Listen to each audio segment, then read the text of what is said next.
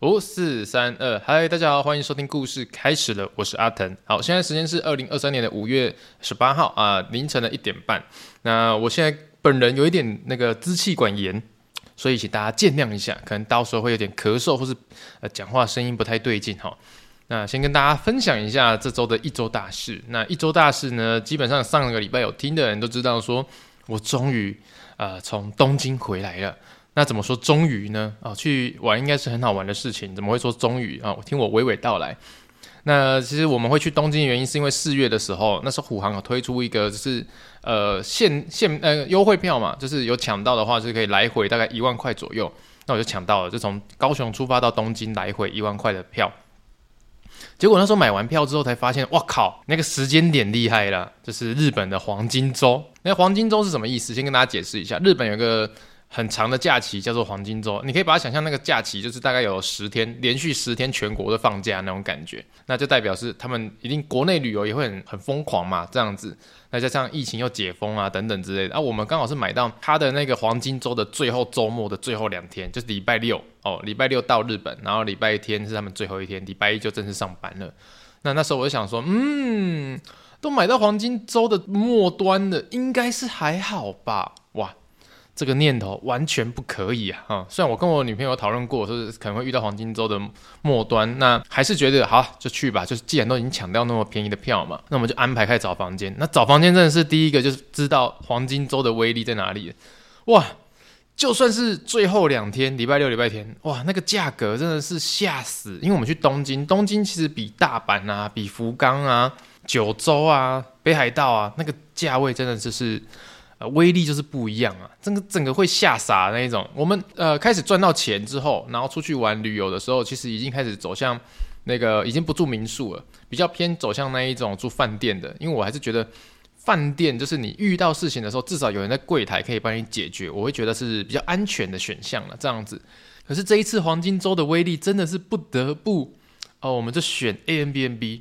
那 Airbnb 我们也不是选那一种比较便宜的哦，就是我们选一个晚上要四四千多块的那一种，一个晚上四千多块 Airbnb，然后在东京的上野应该还可以接受吧？而且看那个照片，哎，床是床，枕头是枕头，厕所是厕所，应该是 OK 的。而且那个我们两个行李箱都是那一种三十寸、三十二寸最大的那一种。那我们有算过那个他房间的坪数，然后换算成那个一般坪数的话，至少也有呃八九坪，那就感觉好像 OK 可以。啊、呃，选择相信这个 Airbnb 的那个房东，就这样一个晚上四千多块要定下去。那定下去之后呢，我们就准备要出发嘛。结果在我要出发的前三天，我就就是重感冒，然后去看医生。有说过，我在前面有讲过，我说我突然就是全身无力啊，怎样之类，好像中暑。一同一个医生看了两次，然后到出发前一天还有再去看，然后他确认说是重重感冒，然后还有发那个感冒药给我啊，开感冒药给我等等之类的。那我们出国的时候呢，就是有照着吃药，结果我们到东京的第一天，哇，厉害了！是怎样呢？直接下雨啊！下雨没关系嘛。我这一趟的旅程，我就是秉持着就是那一种，只要可以用钱解决的事情，我就不要省。所以，我们一出车站下雨，啊，我们那种行李要从车站要拖到那个 Airbnb 的话，可能要走十五分钟的路，十分钟的路那一种，我就直接说，计程车就直接招计程车，然后计程车上去，然后就。一路开开到 Airbnb 的住所，然后到那边行李拿上去啊，叭叭叭，就一打开门，那个感觉完蛋了，心里一头麻痹不妙那种感觉，你知道吗？就是人的第六感是看到现场应该是蛮准的。第一个，那张房间里面居然一张桌子都没有。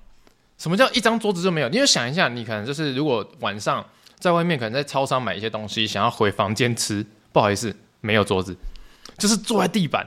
要吃东西，就是所以连女女生要我女朋友要化妆的话，有些变成一个完全很克难的状况，就是她她化妆她怎么化妆？你不要说什么浴室可以化妆，可是有些东西是浴室你放那个个，它的可能洗手台根本没有那么大，可以让你化妆。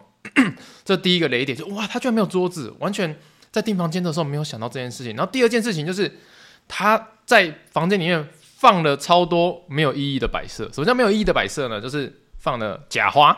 假花盆、假盆栽，还有一些相框，就是他准备了一个超级无敌小的那种小茶几、小桌子，那种小茶几、小茶桌啊，上面呢，他就放了两个遥控器，就是电视遥控器跟冷气遥控器，然后接下来就放了一堆假花跟相框，没了。而那个桌子我们确认过，也不可能拿来给化妆或什么的，因为它就是非常的小，非常的脆弱，非常的，它是那种折叠桌，就是那种呃，我不知道该怎么形容，就是很像去露营的时候你会把它摊开那种折叠桌，可是它它也没有像露营桌那么的坚固，它就是一个 超级超级就是装饰的小桌子，然后上面放了遥控器，它就真的为了放遥控器而放的那一种，然后上面放了一些假相框，然后接下来的重点是它电视放在地板上。我想说，哇靠，完蛋了，这个房间怎么办？虽然说它有什么琉璃台、有冰箱啊，然后也有一些微波炉啊，但重点就是你在里面房间，如果你要生火，就是你要吃东西，你要干嘛的话，可能就会遇到一些困难的。那我想说，算了，我们今天重感冒，然后又下雨天来了，那我们至少先整理一下自己，哦，冲一下，冲一下凉，然后躺一下再出门。结果冲完澡，躺在床上想说。眯一下下哈，吃完药眯一下下，那等一下就是等雨比较小一点哦，去外面吃晚餐舒服一下。结果一躺上床，完蛋了！一躺上床，真的是我恨不得他妈坐时光机回去毙了我自己。你知道那个床发生什么事？我以为它是水床，就是呃，他在 Airbnb 上面写着他是弹簧床什么的。可是认真的讲，我后来把它掀开，我想说这个床。这个床根本不可能是弹簧床，因为它太柔软，柔软到就是你没有感觉到有那种支撑感，你知道吗？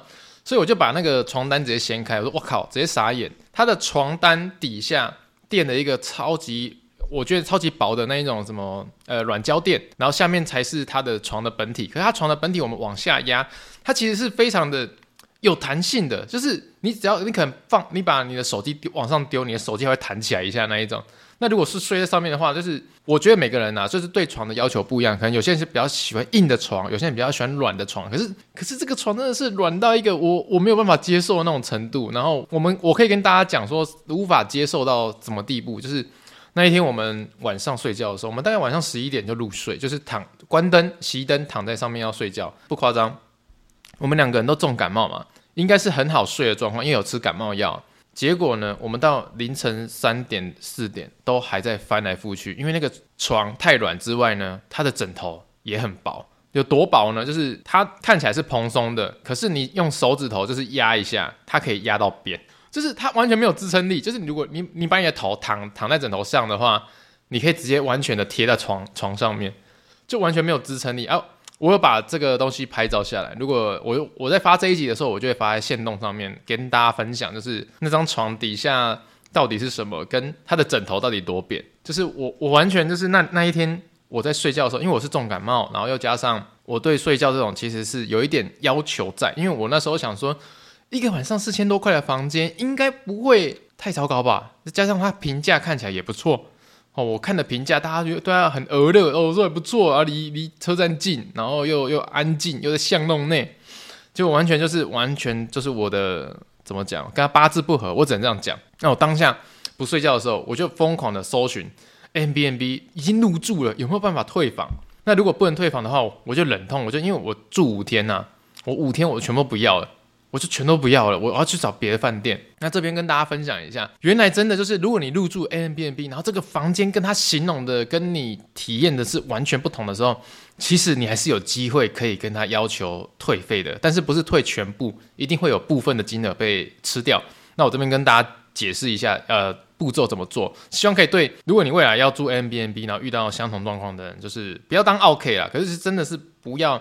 让自己住的那么不舒服，因为我的我做这件事情的前提之下，是我宁愿那个住五天嘛，两万多块被咬被咬掉我也没关系。可是我是至少我用我一个住户的心得去去跟他们客服说，我真的遇到困难了，然后我真的没办法住下去。但在 A M B B 上面呢，就是你入住的时候，他其实是无法退费给你的，但他在他的客服申诉的那个管道呢，其实可以从这个部分去做琢磨。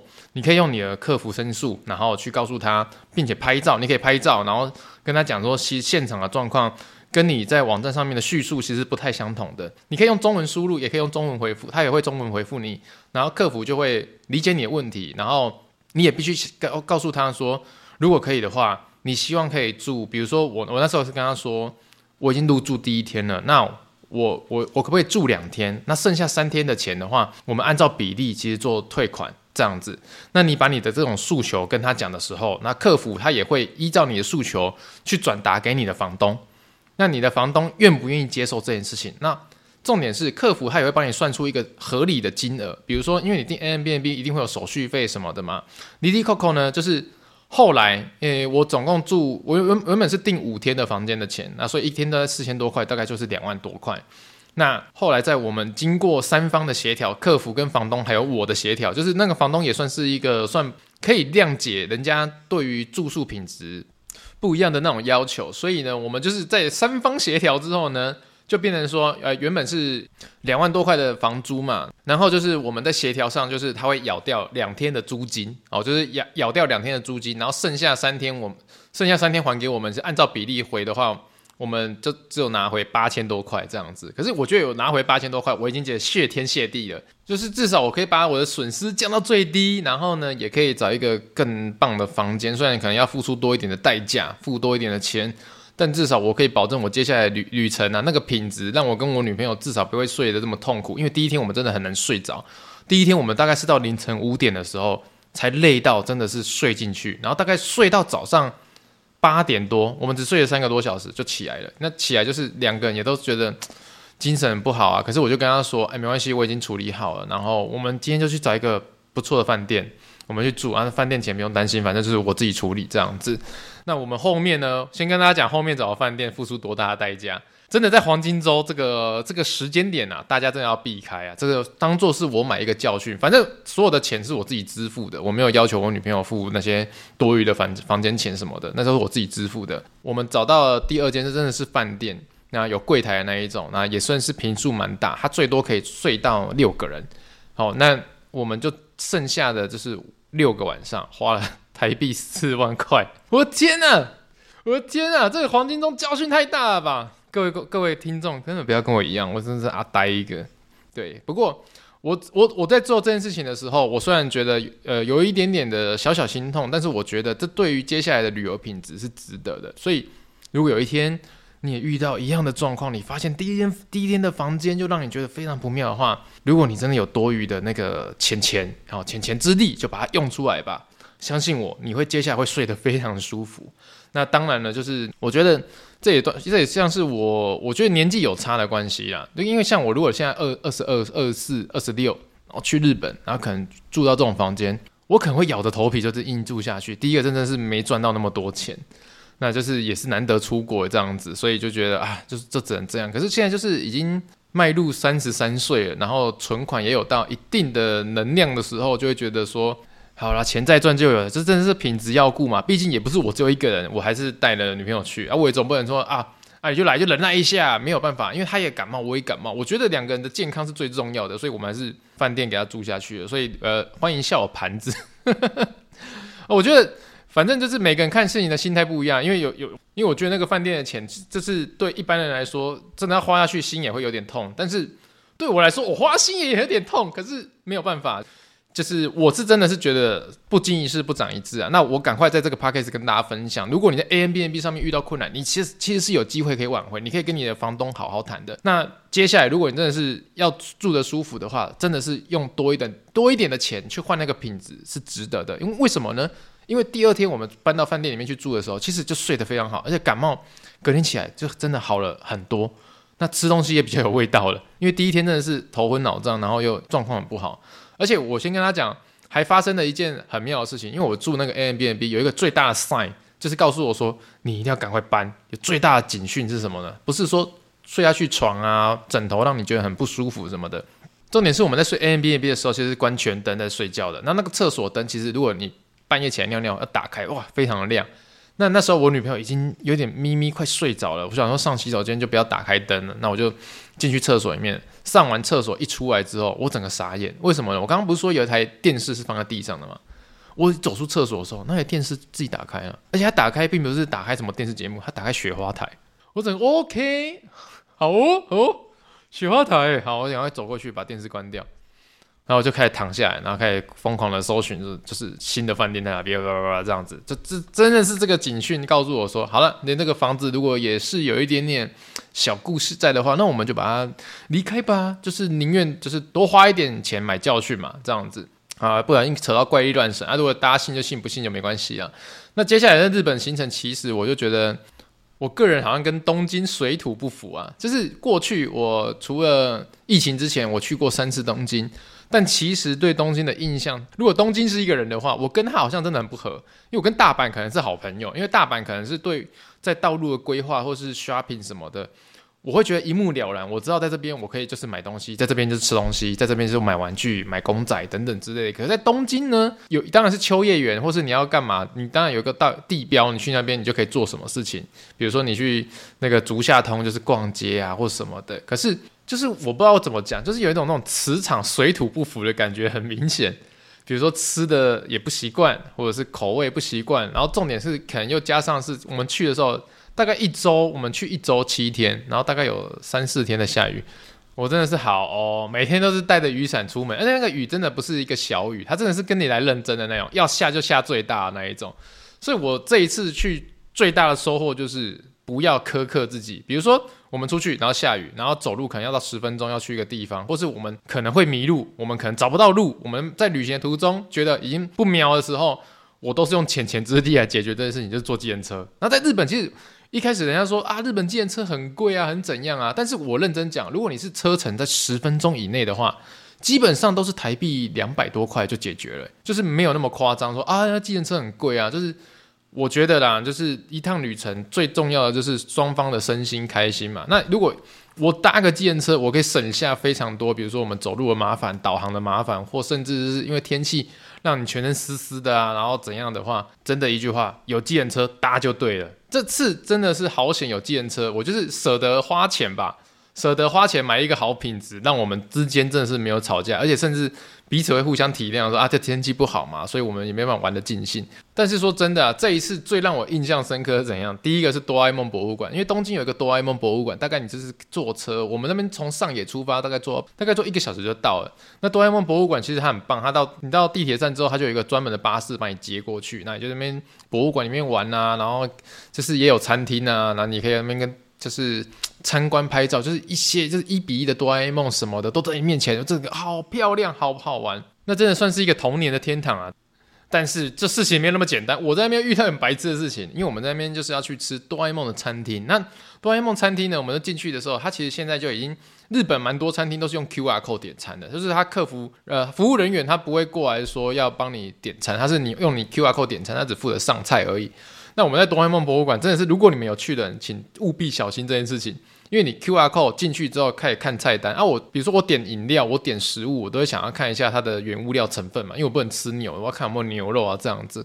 那我看饮料的时候，想知道它它是里面是气气泡水啊，还是什么呃红茶、奶茶什么的。那有几个饮料，我点进去之后呢，就是我不小心有输入到人数还是什么，就是杯数什么的。反正当我确认结账的时候。就是送出菜单的时候，然后他开始上饮料、上上食物的时候，我整个傻眼，说：“我靠！他那托盘一拿上来有四杯饮料，我想我们两个，他可能先上我们两个，要拿拿两杯去其他桌，没有，他上四杯，四杯有三种口味，就代表有两个口味是一模一样的。我说我靠，为什么要买四杯饮料？然后还认真的就是拿我的点的那个单子给我看，那你你看你点你自己按四杯，而不是我们帮你加料的。我靠，哇，我整个快疯掉了。说。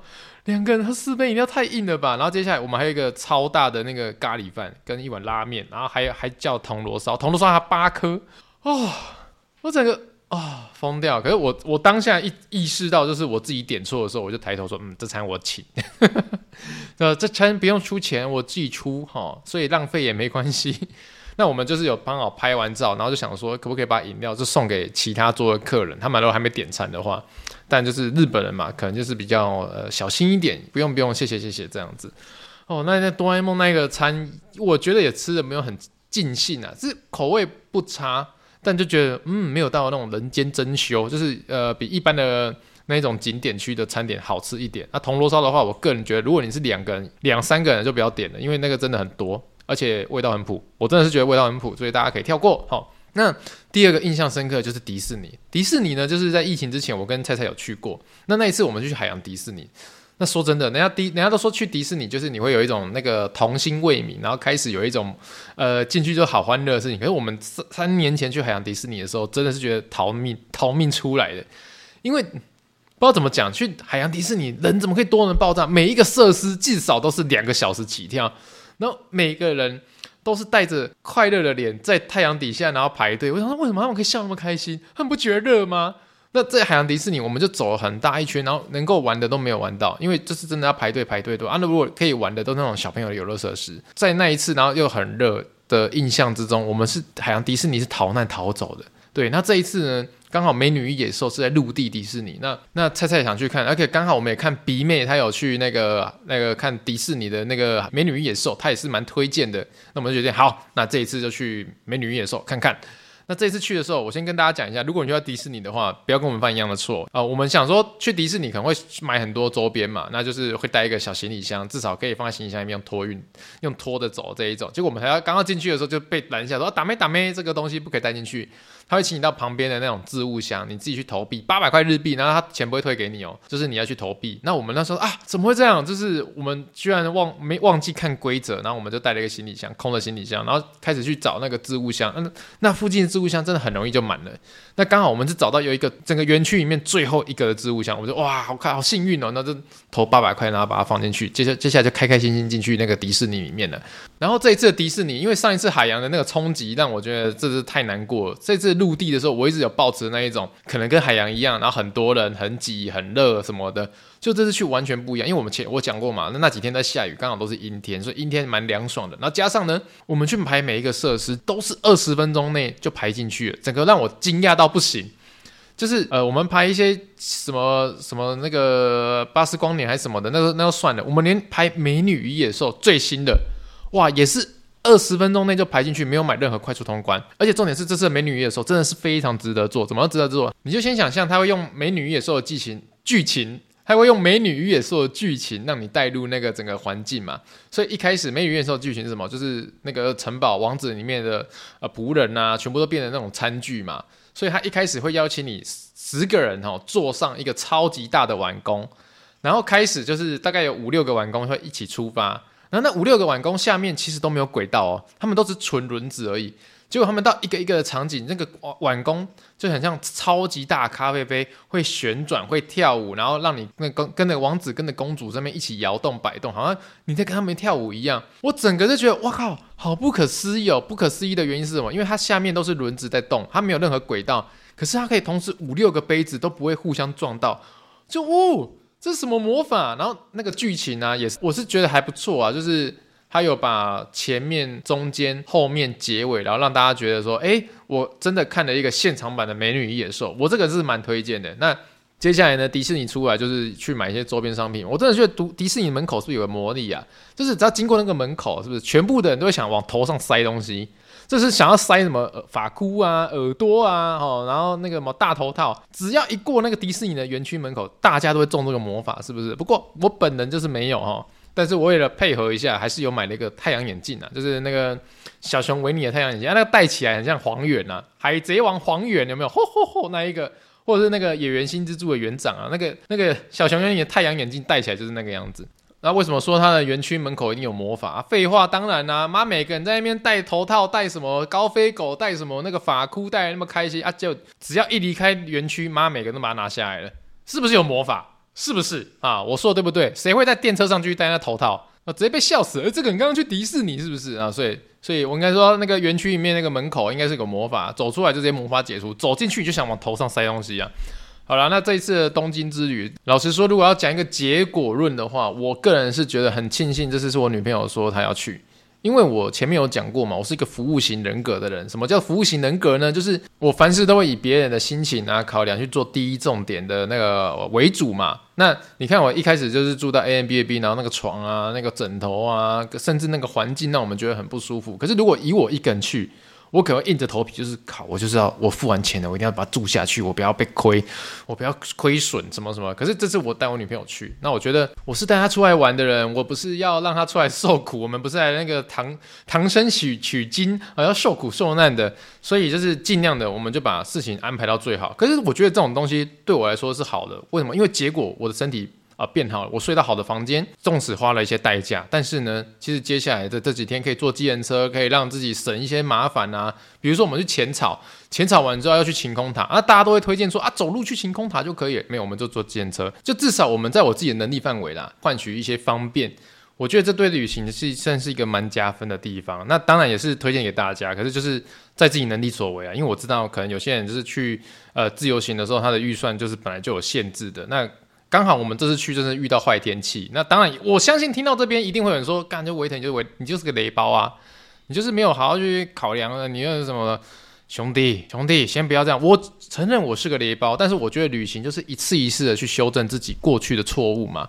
那哪有人每次去旅行都是好天气？哪有人每次旅旅行，我靠都没有人的？哪有人每次去旅行都住到好饭店？哪有人每次去旅行都可以用便宜的价钱，然后去享受到最好的一切？因为不可能啊！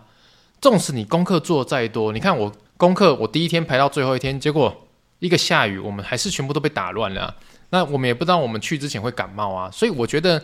每一次的旅程都是让自己变得更好，就是你在旅途中遇到问题，你要看你用什么方法去修正它，而不是觉得说哦抱怨啊，然后抱怨东抱怨西，然后把就是责任推给天气，推给什么，推给什么，而是我们在遇到这个状况，我可以用我什么方法去解决？那我现在就是回来跟大家分享我的解决方法，虽然说有点盘，真的有点盘，但呃。不得不说，我们其实这趟旅程就是没有吵架，没有没有因为这样的关系，就是天气或者是房间烂吵架。因为我们我觉得在当下一起找出呃最好的解决方法，我才是觉得这个旅行最大的意义啊。那也可以回来分享跟各位知道嘛，至少大家可以知道，Airbnb 其实你住到你不舒服的房间，让你觉得无法好好睡觉的房间，你是有机会可以跟他沟通的哦，这样就很赞了。好了，那接下来呢，再讲一下呃这周大事哈。第二件事情就是哎。五月十七号是我员工洛洛子的生日啊！啊，谢谢我们的若若子，让我们谢呃感谢他，就是这一年来的帮忙。其实他也不能说感谢他，叫有点像惯例啊，因为他去年的三月十五号就来上班了。那三月五十五号一路上到五月十七号的时候，在他就职两个月的时候，哦，就遇到生日，所以在去年的时候，我们就呃生日，我们是放半天假，就是早上啊工作到十二点一点，然后我们就去吃寿司。去年啊。吃寿司完就去唱歌这样子，还约霸轩工作室。那今年呢？啊，我们若若也是啊，我们工作到下午一点啊。我们昨天就是五月十七号工作到下午一点呢，那我们就去唱歌了啊。那唱完歌呢，我们的寿星呢说想吃老四川哦，我第一次哈啊。就在下午五点半的时候去吃老四川哦，吃晚餐第一次吃那么早，喂，五点半吃什么老四川啊？好了，那也不错吃啊，就是我觉得还不错。就是有的时候，虽然说我们工作室就只有三个人，就是我再加我女朋友还有洛洛子，但我觉得我自己以前在工作的时候就觉得说啊，生日嘛，生日这种事情为什么要上班？生日这一天这么重要，为什么要上班？那虽然说现在当个老板也不能说无条件给员工放假啦，因为。我们还是有一定的营运嘛，所以我们没有那么，我们就能力就那么吃紧。但是呢，至少我还是保持着一点当时的初衷，就至少我们可以放放半天呐，啊，大家去唱个歌，然后吃饭啊，当然是都公司出钱的，放心放心哈，都是这是员工福利，员工福利啊，因为我们人少，可以这么任性。好了，那我们也感谢我们的弱弱子。那他之后呢，在他的 YouTube 频道也会有更新一些影片。那他的 IG 呢，跟他 FB 都可以去搜寻一下哈，就打若梨的若若若子，那就可以找到了哦。好了，那这今天这周的一周大事都在这边了。那我们钟声后开始进入周记环节。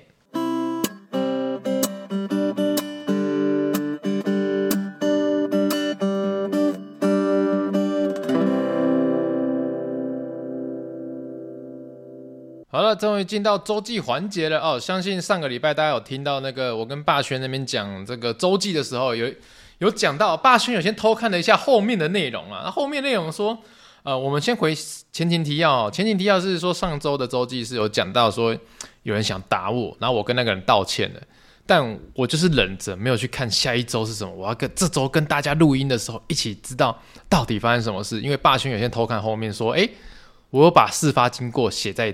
这是下一周的周记里面。那现在我也要跟大家一起回顾那一年那一周到底发生什么事情呢？好好，本周的周记啊、内容呢，我连新闻都没有写，我就直接进入主题的。那周记的主题叫做“不要打我的头”。括号以下文章本人也看不清楚，我什么意思？好，好了，开始了。长这么大，第一次被爸妈以外的人欺负，不能反击，没关系。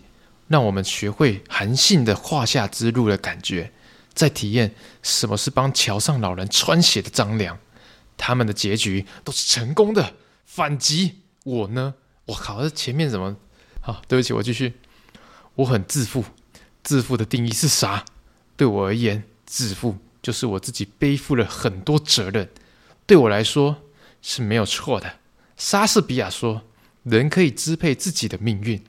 若我们受制于人，那错不在命运，而在于我们自己。”靠北。好，继续。要听莎士比亚的话。而所罗门王说：“一句责备入聪明的人心，强如责打愚昧人一百下。”可见我是多么的愚昧，所以要一直打我的头。可见办公室有多少的话语是那么不聪明，以让我听不懂。当有两个人在自以为是的说：“你知道你们班那名老师受多少委屈吗？”这顿时让我想起马克吐温说：“迟来的真相就像是击中头部的马蹄铁，痛啊！”到底谁公他小啦？唉，谁让谁受委屈？找对人，OK。如果看不懂伟人说的话，那就代表平常没有读书的美德。到底是公他小？对不起，观众，对不起，听众，我真的不知道我在公他小。我先看一下老师给我的评语哈。老师说我我真的看不懂，但他给我一个 A 加。嗯。我现在一直在沉淀我的心情，我到底要怎么面对这个周记？我要怎么做这个节目跟大家讲？因为周记上面就他妈写这样，他妈的十七岁的孙维腾，你他妈到底在写什么？你在攻杀小哈？救命！不好意思，支气管炎。好了，我们来复盘第一段哈，我们来一起寻找这个周记的内容，让我拉回一下这记忆哈。第一段说，我说长大。第一次被爸妈以外的人欺负，不能反击，没关系。我学会韩信的胯下之路，跟体验的是帮桥上老人穿鞋的张良。那时候在念高中嘛，所以就是要念很多历史伟人的故事，所以我就用了这两个引经据典哈。那接下来呢，下一个他们的结局都是成功的反击。那我呢，我根本不知道我现在有没有反击啊，大哥。写的公差，这到底是什么高中了，还在这么中二写这种东西？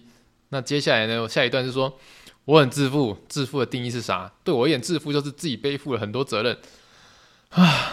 高中生，你的责任就是好好念书。然后我我知道念高中时候的我啦，就是因为我们学校就是一个出名的，怎么讲，是私立学校。然后因为我们是私立学校，又是升学制度很重的高中部，所以那时候老师他可以有非常大的权力。我等下跟大家分享是什么权力。那接下来呢？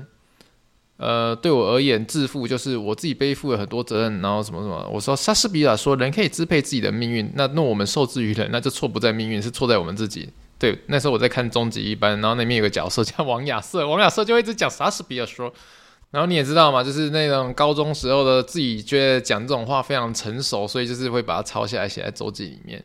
好，那我要继续讲下去了，然后。那我下面又写说，所罗门王说啊，一句责备入聪明的人心，强如责打愚昧的人一百下。这句话的意思就是，有一责备一个聪明的人，强过打笨蛋一百下啦。那我后面重点是讲那个重点喽，可见我是多么的愚昧啊，所以要一直打，一直打我的头。可见办公室有多少话语是那么的不聪明，以致让我听不懂。这个我好像有印象哦，一直打我的头，因为我们刚好上一篇的周记是说有人打我的头嘛。对不对？那我先跟大家讲一下，先分我先解释一下我当时的时空背景然后，让大家可以了解为什么我的周记显得那么愤怒。好了，因为呢，我当时念的是私立学校的高中部，呃，在私立学校里面，老师是有非常大的权利的，话语权跟权利都有。如果你对于这个学校这个体制或是什么要做抗争的话，不像一些公立学校，你有办法去去做申诉，你只要在这个私立学校这个环境里面。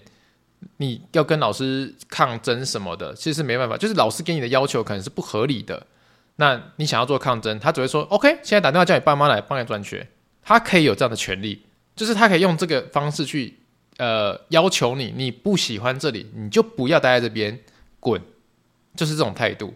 那 我讲一个比较著名的事情好了，呃，因为我们我们是高中部，那我们高中部的教室在七楼，在七楼，那如果就是上课上到下午下课的时候，就是下课十分钟、十五分钟，肚子真的非常饿，想要去买一些零食，去合作社买零食。我们的合作社其实是在地下一楼，就等于说我们要从七楼一路爬楼梯，爬爬爬爬到合作社地下一楼，然后跟全校的人去抢那个零食饼干。才可以买到零食饼干。可以，可是你知道吗？我们高中部在七楼，一定是有电梯的。但是那时候学校有一个强制的规定，就是如果你要搭电梯，就只有两种事情可以搭。第一个，只有老师可以搭；第二个，你是抬便当或倒垃圾的人才可以搭。那我们一般的学生，如果就是还没没办法撑到吃饭时间啊，就真的长高中还在发育，还在饿，就想要去趁下课松的时间，赶快去买一个合作社面包啊什么来吃，一路要从七楼爬爬爬爬楼梯爬到楼下，然后到再跑去地下一楼去买那个合作社的零食，跟大家挤，全校在那边挤合作社，诶，然后终于结完账上来之后，又爬爬爬，又要用真的爬楼梯爬到七楼回到教室，那当然一一定一定敲上课钟，十分钟怎么可能做那么多事情？那回到教室就一定会被那些上课的老师骂，说你你这个孩子怎样？上课中赶快回来不准时，那去合作社买东西吗？这些他可能他们，因为他们老师都可以坐电梯，他们老师的权利就是可以搭电梯，他们就觉得说，为什么你们会迟到？但我们就真的只能爬楼梯，因为是你们规定的。那因为这件事情呢，其实我们的自己，我们的班导师他自己也有有在看在眼里，他就觉得说，好吧，就是你们还在发育，还在大，还是真的会想要吃东西，那我们不可以让学生饿肚子吧？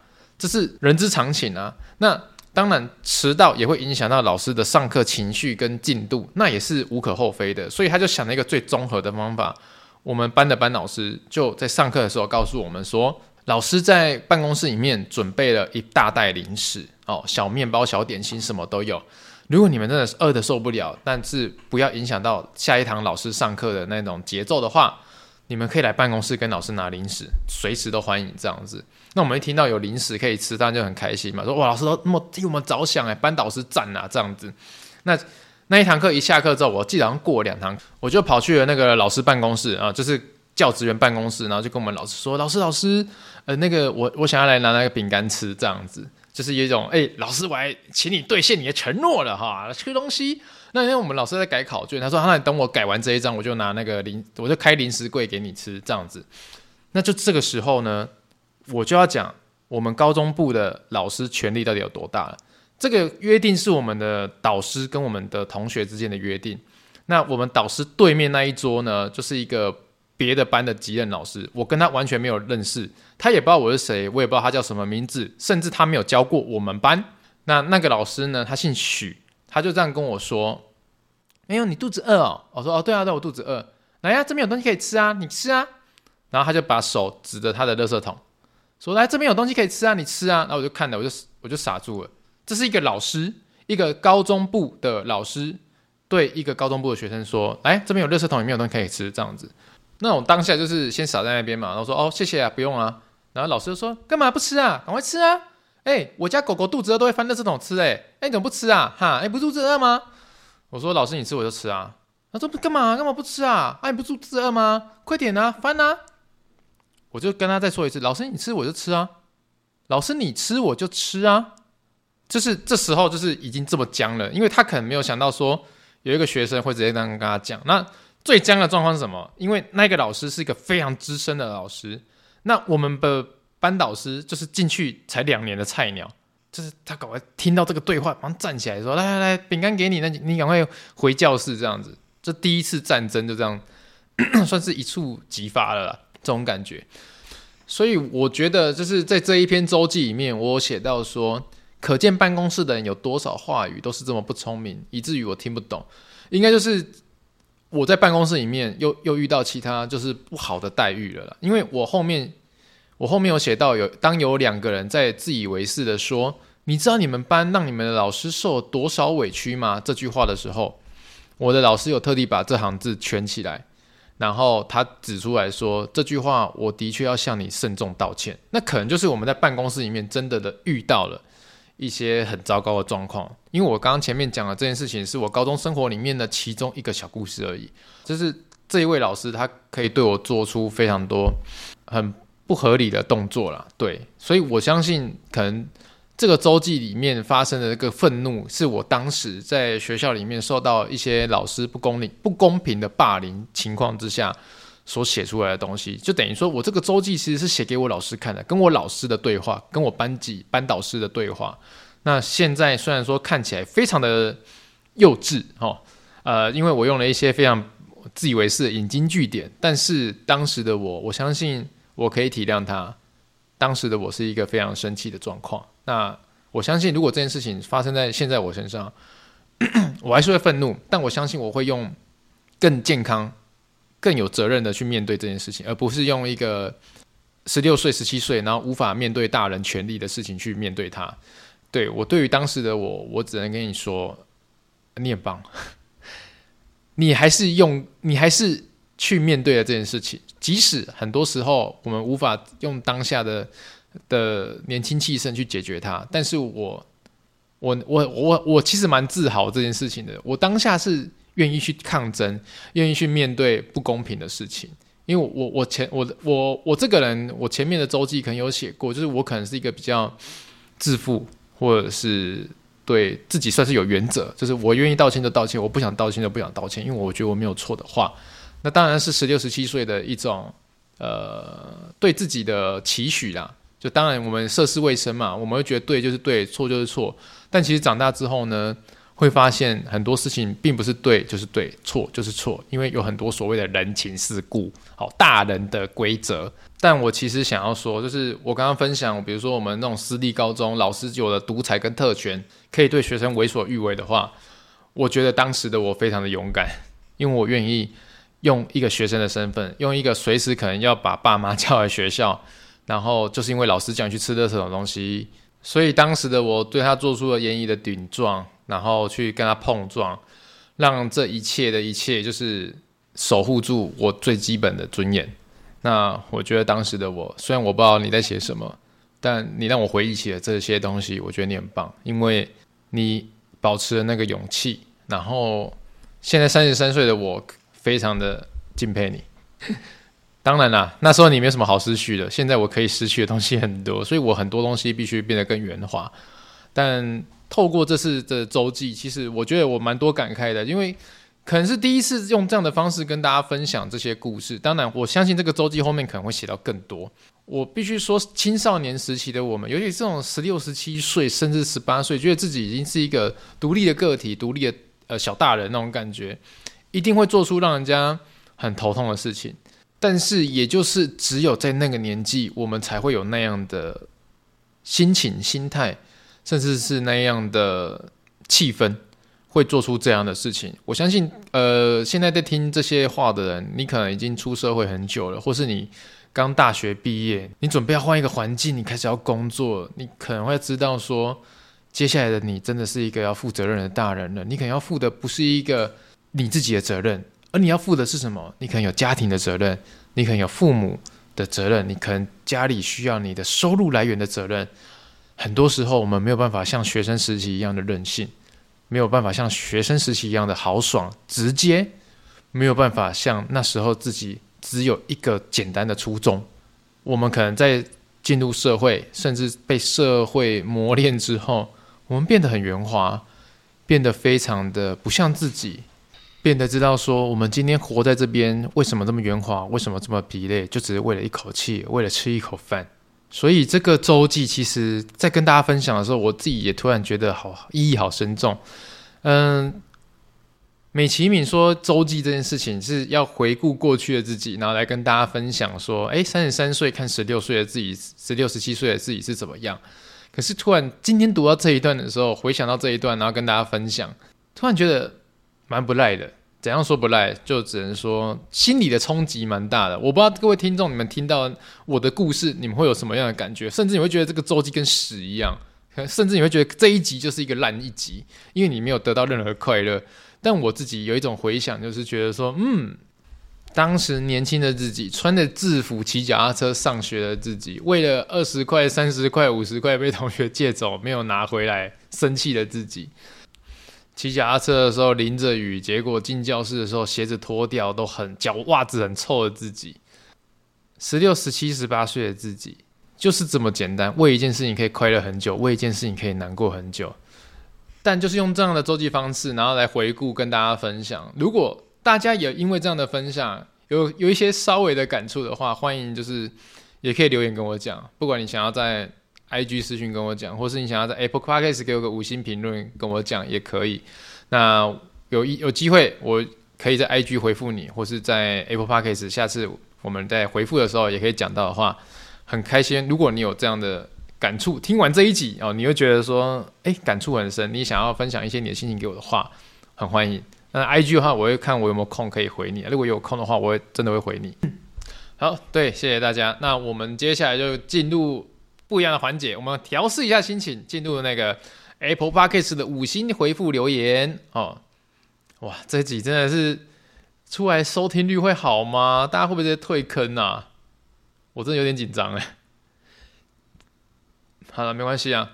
就是如果你你因为这样子不喜欢的话，就是希望你可以呃，也可以找其他的 Podcast 平台去找你喜欢的节目，因为这本来就是缘分呐。OK，好，那我们这个五星好评，我们来念一下哈。它是呃姜呃姜玉米汤，好，他说有点毛。维腾你好，在新的一集，你跟霸轩聊天内容好有趣哦。但在聊到鬼故事的时候，另一度空间的朋友也在听，就在三分五十七秒左右。听到一个怪声音，好像是一个女生，她不知道说了什么，反复听好几次都听不懂，不知道是不是剪辑的问题，还是真的录到不该录的，越听越毛。希望下一集能够听到你的解答。诶，三分五十七秒，嗯，我等下去听一下，因为我现在也半夜已经两点了，三快两点四十七分，我录这么久了，我现在不敢听了。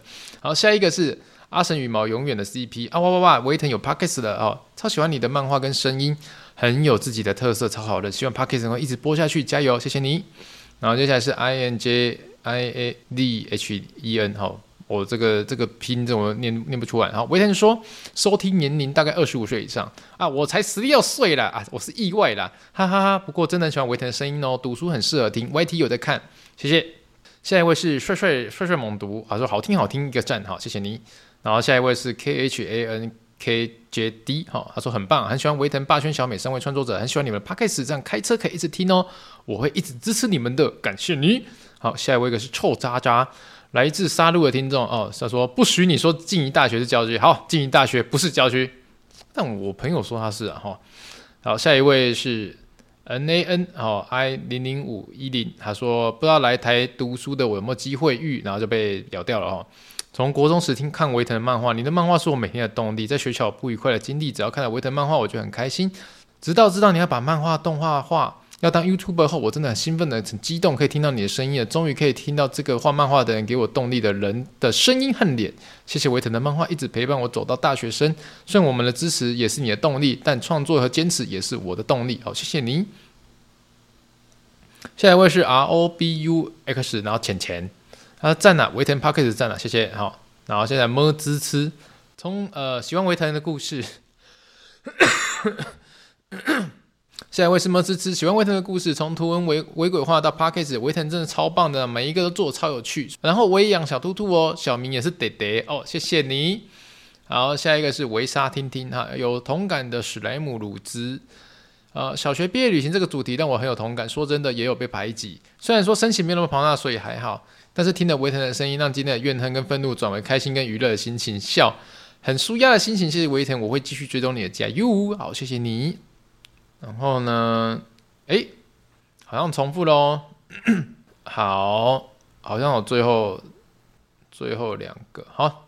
啊，下一个是 KYPS 九零零零零五七哈，他的五星吹捧起来，听着阿腾读你努力的样子那段好丑时，直接起鸡皮疙瘩。